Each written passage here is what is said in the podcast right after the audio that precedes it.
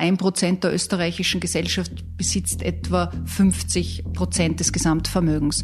Das ist eine gefährliche Entwicklung. Die Pandemie und eine Reihe von Korruptionsaffären haben das Vertrauen der österreichischen Wählerschaft massiv erschüttert. Zwei Krisen, die den Bürgerinnen und Bürgern die Ungleichheit vor Augen führen. Wir haben eine Rekordinflation, eine Teuerung, die für viele Menschen ein großes Problem ist, sei es im Bereich der Energiekosten, im Bereich der Wohnkosten, beim Benzin. Und erstmals seit Jahren liegt die Sozialdemokratische Partei Partei, die SPÖ, in den Umfragen wieder ganz vorne. Wenn es der Bewegung gelingt, an einem Strang gemeinsam zu ziehen, dann ist alles möglich. Das hofft zumindest Pamela Rendi-Wagner, die Parteichefin der SPÖ, die Sie gerade gehört haben. Als Obfrau ist sie umstritten. Doch trotz interner Machtkämpfe und öffentlicher Ausrutscher hat sie eine historische Chance. Sie könnte Kanzlerin von Österreich werden. Ich bin Lucia Heisterkamp vom Spiegel. Und ich bin Jolt Wilhelm vom Standard. In der heutigen Interviewfolge sprechen wir mit Katharina Mittelstedt vom Standard darüber, ob die SPÖ wirklich vor dem Comeback steht und ob Pamela Rendi-Wagner das Zeug zur Kanzlerin hat. Und wir fragen Christian Tews vom Spiegel, was der Wahlerfolg der SPD in Deutschland für Österreich bedeutet.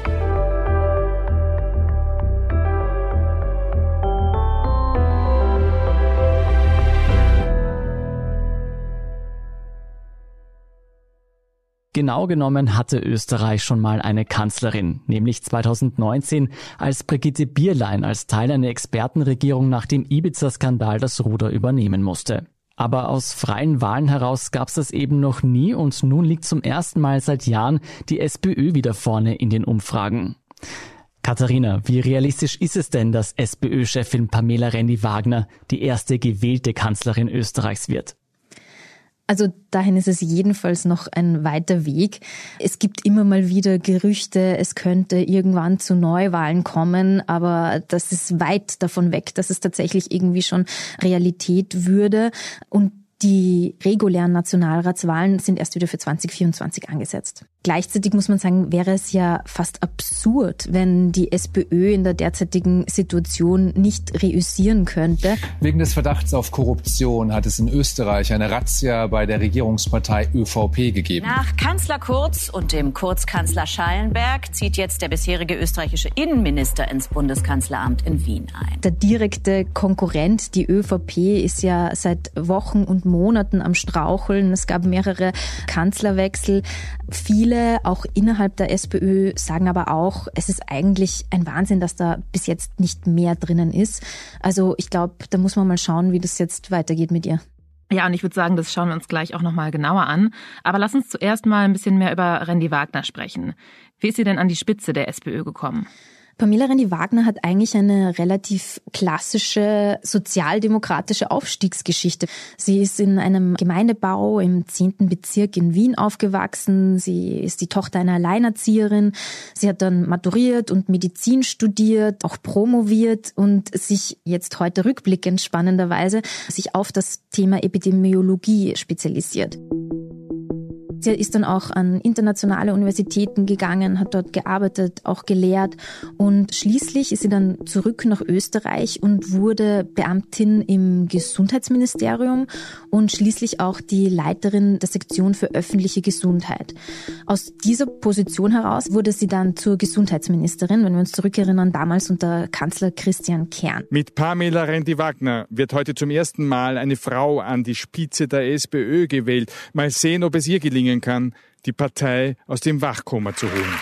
Ja, liebe Genossinnen und Genossen, ich freue mich wirklich wahnsinnig, heute hier zu sein. Interessant da auch, wenn wir zurückblicken, sie ist erst einen Tag oder ein paar Tage, bevor sie Gesundheitsministerin wurde, überhaupt der Partei beigetreten.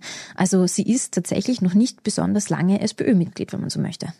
Was würdest du denn sagen, was ist René Wagner für ein Typ? Also Pamela René-Wagner ist, glaube ich, eine unbestritten sympathische Gesprächspartnerin. Sie wird nie untergriffig. Viele sagen dennoch, gerade in Interviews, sie sei nicht authentisch. Und ich kann verstehen, woher das kommt. An sich, glaube ich, ist sie eine sehr sachliche und konstruktive Person. Aber was bestimmt auch irgendwo ein bisschen fehlt, ist, man sitzt ihr nicht gegenüber und ist zu 100 Prozent überzeugt, die brennt jetzt für die Sache, die brennt für die SPÖ. Das ist etwas, das sie wahrscheinlich inzwischen definitiv tut, aber gleichzeitig verkörpert sie einfach nicht ein sozialdemokratisches Urgestein zu sein, ja, die jetzt ihr gesamtes Kampfgewicht in den Ring wirft, um für Themen zu kämpfen, die ihr jetzt wichtig sind. Seit 2018 ist sie ja Parteichefin der SPÖ. Wie hat sie sich denn da bisher so in ihrer Rolle geschlagen? Also ich würde sagen, die Bilanz ist definitiv durchwachsen. Die SPÖ verliert 5,1 Prozentpunkte und kommt nur noch auf 21,7 Prozent der Stimmen. Ihr historisch schlechtestes Ergebnis und das mit Abstand. Quereinsteigerin zu sein ist natürlich einerseits ein Vorteil, gerade jetzt, wenn man so möchte. Sie gehört definitiv keinen Klüngeln an. Ja, sie ist nicht irgendwie Teil dieses alten politischen Systems oder wie manche sagen, des politischen Filzes, wo sich irgendwie alle kennen kennen, einander helfen, eine eingeschworene, isolierte Gruppe bilden. Andererseits ist sie dadurch, dass sie Quereinsteigerin ist, in gewissen Themen einfach nicht so sattelfest wie andere, ja. Sie ist jetzt irgendwie keine Herzenssozialdemokratin, die irgendwie schon in der Jugendorganisation sozialisiert wurde, die schon mit 15 mit anderen Sozialdemokratinnen und jungen Sozialdemokraten über, weiß ich nicht, Feminismus und Kapitalismus diskutiert hat und all diese Themen quasi fest in sich verankert und Positionen fest in sich verankert hat. Das fehlt ihr und ich glaube, das ist etwas, das ihr auch viele zumindest unterbewusst bewusst auch in ihrer eigenen Partei immer wieder ankreiden. Pamela Rendi-Wagner hat beim gestrigen SPÖ-Bundesparteitag nur die Zustimmung von 75,3 Prozent der Delegierten erhalten. Das ist natürlich auch ein Schaden für die gesamte Partei. Gleichzeitig hat sie, seit sie Parteivorsitzende wurde, damit zu kämpfen, dass die ganze Zeit an ihrem Sessel gesägt wurde. Und das liegt bestimmt nicht nur an ihr als Person, sondern ganz bestimmt auch an der Rolle der SPÖ, die dann eben in der Opposition war und sich in dieser Opposition, und auch das liegt nicht nur an Pamela Rendi-Wagner, meiner Ansicht nach bis heute nicht richtig gut einfinden konnte. Und woran liegt es? Warum hat sie sich da bisher nicht stärker festigen können in ihrer Partei? Ich glaube, dass es daran liegt, dass Pamela Rendi-Wagner sehr tief verunsichert wurde immer wieder. Durch diese ständigen Querschüsse, wenn wir uns zurückerinnern, das muss ein paar Wochen, nachdem sie Parteivorsitzende wurde gewesen sein, hat ein Interview gegeben und hat sich ganz gut geschlagen. Aber sie hat einen Satz gesagt, der sofort für Furore in ihrer Partei gesorgt hat, nämlich sinngemäß, dass Vermögenssteuern derzeit eigentlich kein Thema sind. Das ist unerhört. Und das ist jetzt schon lang her und bestimmt auch inzwischen gegessen. Es ist, glaube ich, auch klar, dass die SPÖ auch unter ihr natürlich irgendwie grundsätzlich für Vermögenssteuern steht. Aber das blieb ihr irgendwo hängen. Es ist sofort quasi auf sie losgegangen worden. Irgendwie ein ganzer Parteiapparat ist ausgerückt, um zu erklären, natürlich steht die Sozialdemokratie für eine Form von Umverteilung, dafür, dass Vermögen besteuert werden. Und so hat sie, glaube ich, schon gleich, nachdem sie die Partei übernommen hat, zu spüren bekommen, es kann gefährlich werden oder es kann sehr schnell irgendwie in die Hose gehen, wenn sie etwas Falsches sagt, wenn sie irgendwo nicht ganz trittfest ist und dann womöglich etwas nicht ganz so formuliert, wie es sein sollte. Und ich glaube, das hat sie nachhaltig geprägt. Katharina, denkst du, dass der Umstand, dass Randy Wagner eine Frau ist, dazu beiträgt, dass sie es in der SPÖ so schwer hat? Das ist ganz bestimmt ein Teil der Erklärung. Also man weiß ja, dass Frauen in der Politik mehr oder zumindest anderer, sehr viel untergriffigerer Kritik ausgesetzt sind. Sie müssen sich, glaube ich, auch so mehr behaupten und beweisen. Es kommt nicht von ungefähr, dass auch innerhalb der Sozialdemokratie die, die immer wieder laut aufschreien und die beginnen an ihrem Sessel zu sägen, die irgendwie eine starke Meinung vertreten, tendenziell immer eigentlich Männer sind, ja. Also Stichwort der burgenländische Landeshauptmann Hans-Peter Doskozil. Offenbar ist es das Ziel von Doskozil, die Parteichefin spätestens zum Parteitag abzuschießen, da jeder Streit der SPÖ und vor allem Randy Wagner schadet.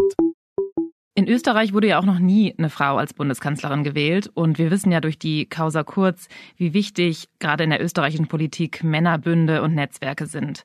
Hat denn da eine Frau überhaupt eine Chance, Bundeskanzlerin zu werden?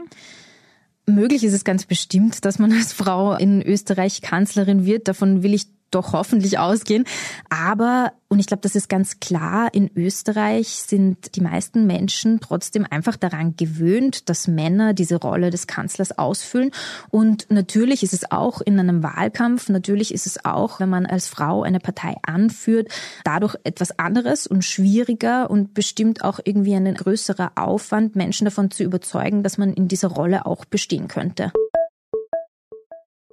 In Deutschland sieht es ja tatsächlich anders aus. Dort stand ja die letzten 16 Jahre mit Angela Merkel eine Frau an der Spitze. Wenn ich heute hier vor Ihnen stehe, dann empfinde ich vor allem dieses Dankbarkeit und Demut.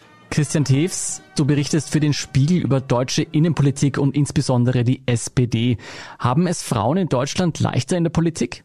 Da bin ich mir nicht sicher, ehrlich gesagt, weil Angela Merkel natürlich auch immer ein Sonderfall war, muss man sagen. Ne? Also sie hat übernommen nach Gerhard Schröder, als es eine sehr starke Anti-Stimmung gab gegen Rot-Grün und auch gegen Gerhard Schröder, was für sie ein besonderes Gelegenheitsfenster war. Ne? Und man sieht, finde ich, auch in Deutschland, in den Bundesländern, dass es zwar einige Ministerpräsidenten mittlerweile gibt, aber auch immer wieder Fälle, wo sich Frauen dagegen entscheiden, gegen eine Spitzenkandidatur, weil sie doch die Befürchtung haben, im Wahlkampf dann schlechtere Chancen zu haben. Okay, also grundsätzlich haben es Frauen in Deutschland nicht unbedingt leichter. Wie sieht es denn speziell bei den Sozialdemokraten aus, die sich ja schon Feminismus und Frauenthemen auf die Fahnen geschrieben haben? Wie leicht oder schwer haben es Frauen da? Ja, ich meine, die SPD stellt mittlerweile ja drei Ministerpräsidentinnen. Also das zeigt schon, dass es tatsächlich auch Frauen in führende Ämter schaffen. Und Scholz hat natürlich äh, mit seinem Ringen darauf, dass das Kabinett paritätisch besetzt wird, auch in sehr vielen Frauen jetzt in den Ministerrang geholfen. Der Frauenanteil ist so hoch wie nie zuvor zum Beginn einer Wahlperiode. Olaf Scholz hatte bereits im Vorfeld angekündigt, für die gleiche Anzahl an Männern und Frauen zu sorgen. Dennoch würde ich nach wie vor sagen, ist es auch in der SPD weiterhin schwierig, auch für Frauen in bestimmte Positionen zu kommen. Also es ist vielleicht weniger noch ein Thema als in der CDU, CSU, aber weiter auf jeden Fall ein Thema. Woran liegt das? Da gibt's natürlich viele verschiedene Gründe für. Zum einen ja patriarchale Strukturen tatsächlich in der Politik, ne, mit Männerrunden, Männerbünden, auch bestimmte Netzwerke, die sich da gegenseitig fördern, auch einfach die klassischen Bedingungen, wo werden Seilschaften und Kompromisse geschmiedet, ist das abends spät in der Runde, wo vielleicht auch dann Männer eher unter sich sind oder ist es sozusagen in offenen Strukturen? Also da verändert sich schon was, aber der Prozess, würde ich sagen, läuft auch in der SPD immer noch. Katharina, also wir hören, Österreich ist jedenfalls kein Sonderfall, was die Hürden für Frauen in der Politik angeht.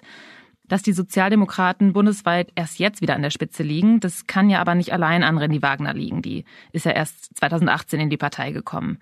Wieso hat denn die SPÖ in den vergangenen Jahren so viele Wählerstimmen verloren? Also ich glaube, ein großes Problem der SPÖ, und das war vor Sebastian Kurz auch genauso ein Problem der ÖVP, ist, dass vielen Menschen über die Jahrzehnte der fast ständigen großen Koalition nicht mehr ganz klar war, wofür diese Parteien eigentlich stehen. Diese Problematik ist auf zwei Arten und Weisen zu bewältigen. Entweder man überlegt sich das tatsächlich klar inhaltlich und ich meine, da wurden ja auch in der SPÖ gerade nach dem letzten historisch schlechtesten Ergebnis bei einer Nationalratswahl quasi angedacht, man braucht irgendwie einen Zukunftsprozess, äh, man will das irgendwie aufsetzen, breit aufsetzen, auch viele Menschen einbinden. All das hätte gemacht werden sollen, dann kam die Pandemie irgendwo dazwischen zu einem Thema, das uns alle jetzt seit einigen Tagen und Wochen bewegt. Die ganz aktuellen Zahlen geben einen neuen Höchststand, dass Omikron eine neue Diskussion ausgelöst hat. Die ersten Geschäfte werden aufgesperrt. Ich glaube, die zweite Variante ist, dass es einfach einen alles überstrahlenden Spitzenkandidaten oder eine alles überstrahlende Spitzenkandidatin gibt. Wenn jemand als Person einfach irrsinnig gut ankommt, dann reichen, wie wir bei Sebastian Kurz ja zum Beispiel gesehen haben, irgendwie ein bis zwei Themen, mit denen er oder mit denen dann die Partei verbunden wird. Und so lassen sich definitiv Wahlen gewinnen. Dass die Sozialdemokraten an Aufschwung verloren haben in den letzten Jahren, das gilt nicht nur für Österreich. Auch in Deutschland hat man die SPD lange Zeit auf dem absteigenden Ast gesehen. Und jetzt stellt man plötzlich den Kanzler. Christian, wie ist das zu erklären? Also die SPD hat wesentlich von der Schwäche der Konkurrenz profitiert. In der Union wird man jetzt von Tag zu Tag nervöser und debattiert weiter über den eigenen Kanzlerkandidaten. Die ganz große Begeisterung vieler Grüner für ihre Kanzlerkandidatin ist wohl inzwischen abgeklungen. Keine prägenden Auftritte, keine polarisierenden Themen, abgelehnte Interviews. Also sowohl die Union hat sehr große Probleme gehabt in diesem Bundestagswahlkampf und auch die Grünen mit Annalena Baerbock waren nicht richtig vorbereitet auf diesen Wahlkampf. Und da kam dann eben eine Stärke der SPD zutage, die diesen Wahlkampf wirklich sehr präzise vorbereitet haben, sich auch sehr stark hinter Scholz versammelt. Also die SPD war wohl selten so einig wie in diesem Wahlkampf 2021 und haben es dann geschafft, Scholz quasi als kleinstes Übel zu positionieren in diesem Wahlkampf. Man muss ja sagen, Scholz hatte jetzt nicht wahnsinnig gute Beliebtheitswerte in der Bevölkerung unter den Wählern, aber im Vergleich zu Baerbock und Laschet wurde ihm eher zugetraut, das Land zu führen. Also es war schon ein sehr starker Scholz-Effekt, der dann am Ende ja für diesen knappen Wahlsieg gesorgt hat. Hat es denn die SPD mit Scholz auch geschafft, sich im Wahlkampf inhaltlich zu profilieren? Weil ja auch in Deutschland lange gesagt wurde, dass man gar nicht so richtig weiß, für was die Sozialdemokraten eigentlich stehen. Also konnte das die SPD unter Scholz ändern? Teils, teils würde ich sagen. Also ich fand die SPD trotzdem eigentlich in ihrem ganzen Wahlkampf inhaltlich eher diffus was sie geschafft haben, bestimmte Themen schon vorher abzuräumen. Die SPD will eine Reform vergessen machen, die sie wie keine andere für ihren Niedergang in der Wählergunst verantwortlich macht. Wir wollen Hartz IV hinter uns lassen. Und liebe Genossen und Genossinnen, wenn wir heute dieses Konzept verabschieden, dann steht das in unserem Parteiprogramm, dann steht das in unserem Stammbuch. Trotzdem würde ich sagen, war das jetzt nicht das starke SPD-Profil, was diesen Wahlkampf bestimmt hat, sondern eher die Person Scholz. Würdest du trotzdem sagen, dass sich sozialdemokratische Parteien in anderen Ländern, so auch in Österreich, etwas von der SPD abschauen können? Also was Scholz deutlicher Vorteil war im Vergleich zu Laschet und Baerbock, dass er so früh nominiert wurde und sehr lange Zeit hatte, diese Kandidatur vorzubereiten. Dann natürlich die Geschlossenheit einer Partei auch. Also es schadet in Wahlen offenbar immer, wenn es sozusagen Vielstimmigkeit gibt, wenn es Kritik aus den eigenen Reihen gibt am eigenen Kandidaten. Und genau, dann also eine klare Kommunikation. Also im Wahlkampf war relativ klar, was Scholz will, wohin er die SPD führt. Und das hat ihm geholfen. Also es kommt immer im Wesentlichen, würde ich sagen, auf den richtigen Kandidaten an. Ne? Und dass sich eine Partei dann hinter diesem Kandidaten versammelt. Katharina, stimmt denn der Erfolg der SPD die Sozialdemokraten in Österreich optimistisch? Natürlich schöpfen viele Sozialdemokraten und Sozialdemokratinnen und ganz bestimmt auch Pamela Rendi-Wagner durch den Blick nach Deutschland Hoffnung. Es ist offensichtlich möglich, auch wenn eine Partei lange Zeit gestrauchelt hat und die, der Spitzenkandidat nicht als der Sebastian Kurz-artige Heiland gesehen wird. Offenbar ist es trotzdem möglich, dass man bei einer Wahl Erster werden kann und das stimmt in der SPÖ natürlich viele schon irgendwo froh. Wofür steht denn Randy Wagner konkret? Konnte sie als Oppositionschefin bisher große Themen für sich behaupten? Naja, also ich glaube, man muss ehrlicherweise sagen, dass das bisher unter Pamela Rendi-Wagner nur marginal gelungen ist. Das kann man natürlich irgendwie einerseits auf die Pandemie zurückführen, weil natürlich diese Gesundheitskrise im Fokus stand und auch wenig Platz war für anderes. Gleichzeitig ist es auch als Erklärung nicht ganz ausreichend, weil man muss sich auch mal überlegen, es hätte ja die Sozialdemokratie die Pandemie auch total als Chance begreifen können. Corona macht die Reichen reicher und die Armen noch ärmer. Auch bei der Bildung vergrößert sich die Ungleichheit. Die Liste der Entbehrungen für Kinder und Jugendliche ist lang. Also in einer Krise, ja, wo irgendwie ganz viele Menschen das Gefühl haben, dass sie auf der Strecke bleiben, während vor allem irgendwie die Großkonzerne profitieren, wäre ja irgendwie eigentlich aufgelegt, dass da die SPÖ, die Sozialdemokratie ständig kampanisiert. Das alles ist nicht passiert, auch wenn man sagen muss, ja, die SPÖ setzt viele Themen, Themen wie die Teuerung oder auch Ideen zum Thema Wohnen und Miete. Aber das ist irgendwie immer so in einzelnen Schlaglichtern dann immer nur präsentiert worden. Und ein Sozialdemokrat, mit dem wir gesprochen haben, der leider nicht genannt werden möchte, hat es so formuliert, da wird jede Woche eine neue Sau durchs Dorf getrieben, aber es fehlt irgendwo der Überbau. Eine Sache, auf die ich gerne noch zurückkommen würde, die hast du vorher schon angesprochen, nämlich, dass Randy Wagner eine ausgebildete Virologin ist. Wie sehr hat sie denn ihre Expertise in dieser Pandemie nutzen können? Also ich glaube, sie konnte sich in den vergangenen Monaten definitiv als eine sachliche, konstruktive Kraft und Stimme in dieser Krise hervortun. Sie ist eine unbestrittene Expertin. Gleichzeitig muss man sagen, sie war da aufgrund ihrer konstruktiven Herangehensweise in diesen Fragen natürlich auch oft regierungsfreundlich. Sie wollte da auch sehr staatstragend immer wieder auftreten, hatte ich das Gefühl. Da sind wir wieder bei der Frage Opposition und wie präsentiert man man sich aus der Opposition heraus. Und da stellt sich dann halt schon immer wieder die Frage, naja, was ist denn jetzt Ihre Rolle, ja? Wenn sie da in sehr vielen Fragen auch konstruktiv mit der Regierung zusammenarbeiten möchte, warum sollte man denn dann die SPÖ wählen, wenn die sowieso dasselbe bringen würde wie die Parteien, die sowieso tatsächlich schon an der Macht sind? Wir haben ja auch in Deutschland einen erfahrenen Virologen in der Politik, den Gesundheitsminister Karl Lauterbach. Der hat sich ja in vielen Auftritten und auch in den sozialen Medien noch mal viel stärker und viel persönlicher in die Debatte eingebracht als Randy Wagner in Österreich. Mit der Boosterimpfung kann man auch das Infektionsgeschehen runterdrehen. Um den Faktor 10 ungefähr, vielleicht sogar etwas mehr. Christian, würdest du sagen, diese Art der Inszenierung war im Nachhinein betrachtet die richtige Strategie? Man muss schon sagen, dass der Lauterbach, bevor er jetzt Minister wurde, in der SPD eigentlich ein ziemlicher Außenseiter war oder vielleicht sogar auch immer noch ist, weil er halt sehr stark seine eigene äh, Profilierung in den Vordergrund gestellt hat und weniger das sozusagen, was für die Partei vielleicht das Beste wäre. Ne? Und deswegen wäre er sicherlich auch vielleicht nicht unbedingt der beste Spitzenkandidat gewesen.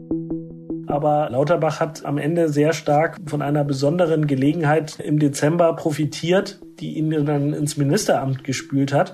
Aber in der SPD war er lange eher ein Außenseiter.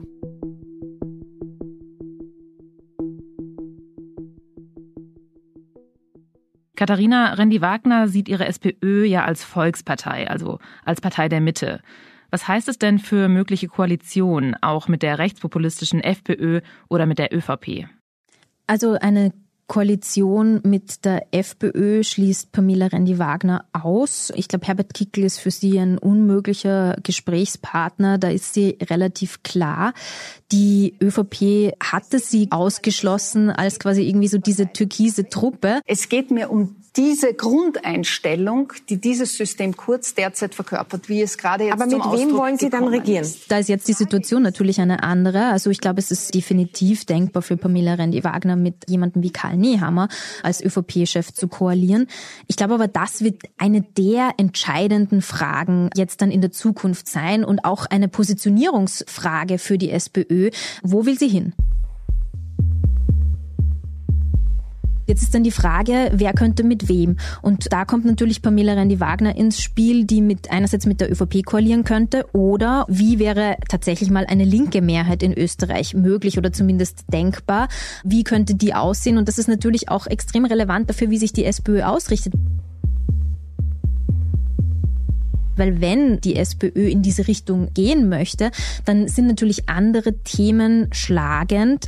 Denn in einem Wahlkampf überlegt sich eine Partei natürlich immer, von wem möchte ich Stimmen klauen. Und wenn jetzt die SPÖ tatsächlich äh, sich vornehmen würde, man möchte in der nächsten Wahl antreten, um dann danach möglichst in einer linken Mehrheit zu regieren, dann wäre natürlich zum Beispiel etwas wie das Thema Klimaschutz etwas, das weniger ein Wahlkampfthema für die SPÖ sein sollte, weil damit würde man ja den Grünen ihren Platz strittig machen, als die, die eine ganz klare Positionierung in diesem Bereich haben da kommt auch immer wieder ins Spiel, dass gewisse Leute besonders rund um Hans-Peter Doskozil, den burgenländischen Landeshauptmann, sagen, naja, mit Hans-Peter Doskozil wäre eine linke Mehrheit womöglich viel einfacher herstellbar in Österreich, weil der wiederum durch seine doch eher härtere Positionierung eher in dem Pool von FPÖ und ÖVP fischen könnte. Und das müsste die SPÖ natürlich, wenn sich das ausgehen soll, dass sie dann mit den Grünen und den Neos eine Mehrheit hätte. Also ich glaube, das wird eine ganz entscheidende Frage für die Zukunft was man sich in der Löwelstraße gut überlegen muss.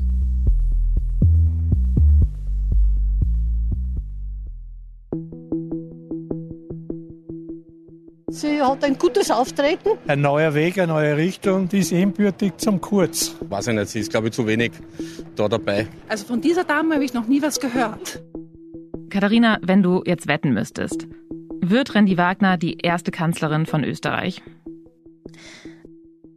Also ich schließe da keine Wetten ab, ähm, aber es, es hieß schon irrsinnig oft, sie schmeißt jetzt wirklich hin, sie ist jetzt wirklich angezählt. Pamela Rendi-Wagner wird äh, heute noch den Hut ziehen und die Parteispitze abgeben. Das ist nie passiert. Also ich bin jetzt keine, die aus der Hüfte schießt. Und wenn ich diese Entscheidung getroffen habe und diese Verantwortung übernommen habe, dann stehe ich dazu und werfe diese Verantwortung nicht gleich an der nächsten Ecke weg oder wenn es ein bisschen rumpelig wird.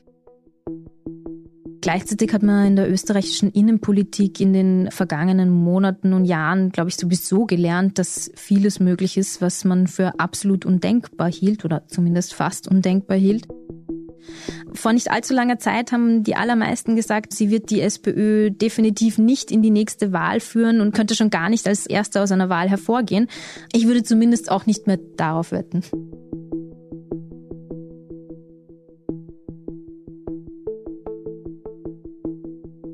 Ob Pamela Rendi-Wagner tatsächlich als erste Frau ins Kanzleramt gewählt werden könnte oder nicht, das bleibt abzuwarten. Zumindest stehen mit dem jüngsten Aufschwung der SPÖ ihre Chancen besser denn je. Der Erfolg der SPD in Deutschland, der hat ja jedenfalls eines gezeigt. Wenn sich eine Partei früh und geschlossen hinter ihren Kandidaten stellt, dann kann auch eine Überraschung gelingen. Wir dürfen jedenfalls gespannt sein, wie sich die SPÖ bis zur Nationalratswahl in zwei Jahren in Stellung bringt. Inside Austria hören Sie auf allen gängigen Podcast-Plattformen, auf der Standard.at und auf spiegel.de. Wir freuen uns auch über Feedback zu unserem Podcast. Einfach ein E-Mail schicken an insideaustria.spiegel.de oder an podcast.derstandard.at. Unsere journalistische Arbeit können Sie am besten mit einem Abonnement unterstützen. Und unsere Hörerinnen und Hörer können mit dem Rabattcode Standard jetzt drei Monate lang für 30 Euro das Angebot von Spiegel Plus testen und 50 Prozent sparen. Alle Infos dazu finden Sie auf spiegel.de slash der Standard. Alle Links und Infos stehen wie immer auch in den Show Notes zu dieser Folge. Danke fürs Zuhören und allen, die an diesem Podcast mitwirken. Produziert wurde diese Folge von Christoph Grubitz. Ich bin Lucia Heisterkamp. Ich bin Scholt Wilhelm. Wir sagen Tschüss und Baba.